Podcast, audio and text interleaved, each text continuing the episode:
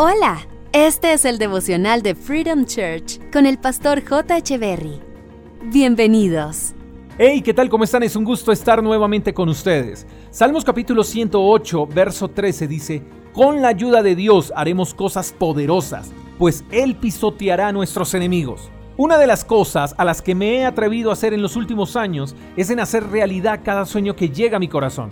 Tengo que confesar que no ha sido fácil, y más cuando por muchos años me acompañó el pensamiento de que es mejor lo fijo, que es mejor conservar lo que tengo seguro que creer por lo que sueño y por lo que Dios quiere darme. No me atrevía a creer por sueños hechos realidad porque siempre ponía por delante los recursos que había en mis bolsillos y no en los recursos de Dios. Y así me mantuve por varios años, mi querido amigo, orando para que no me despidieran del trabajo, orando para que no me faltara nada, orando para que Dios me bendijera, pero no oraba para que Dios me ayudara a hacer mis sueños realidad. No oraba para que Dios incrementara mi fe y así pudiera creerle por cosas imposibles. Y creo que Dios no concede la capacidad de soñar para ilusionarnos. Creo que Dios nos concede la capacidad de soñar precisamente porque esos sueños se pueden hacer realidad y además porque Él quiere patrocinar esos sueños. El salmista dice algo interesante. Con la ayuda de Dios haremos cosas poderosas. No dice Dios hará cosas poderosas, dice que esas cosas poderosas las haremos nosotros, pero con la ayuda de Dios. Los sueños no se harán realidad por arte de magia. Los sueños hay que construirlos, hay que trabajar en ellos. Eso implica sacrificios, disciplina, pasión y una alta dosis de confianza en Dios, porque sin su ayuda esos sueños no se harán realidad. Ahora, ¿de dónde proviene su ayuda?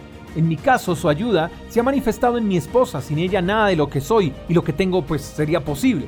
Mi esposa es la ayuda de Dios. También están mis padres y mis suegros.